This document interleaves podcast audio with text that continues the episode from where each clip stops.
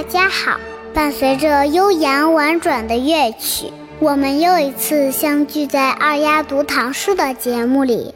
我是二丫，这里依旧是经典的唐诗和优雅的世界名曲。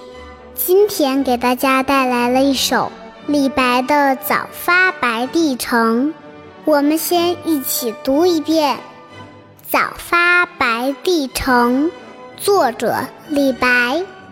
朝辞白帝彩云间，千里江陵一日还。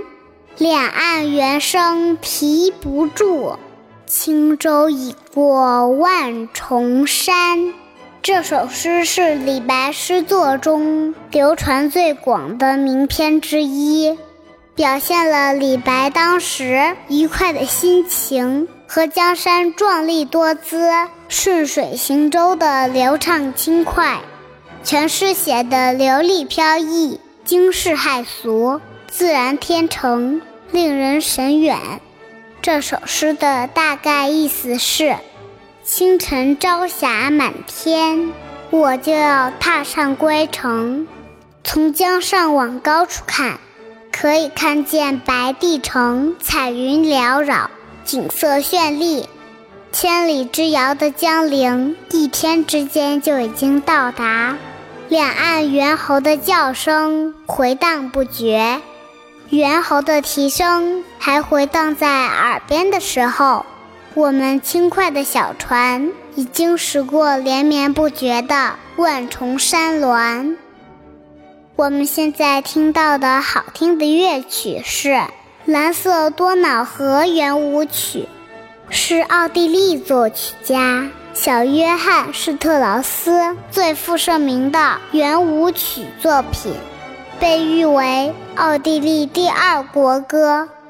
每年的维也纳新年音乐会也将该曲作为保留曲目演出。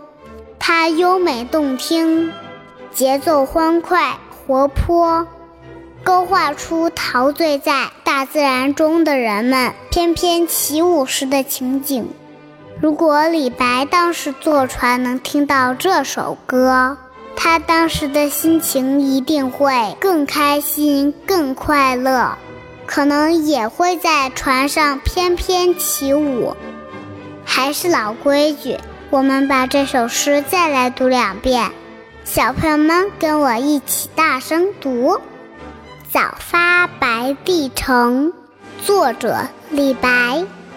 朝辞白帝彩云间，千里江陵一日还。两岸猿声啼不住，轻舟已过万重山。还有最后一遍。早发白帝城，作者李白。朝辞白帝彩云间，千里江陵一日还。两岸猿声啼不住，轻舟已过万重山。好啦，今天就到这里，我是二丫，我们明天见，拜拜。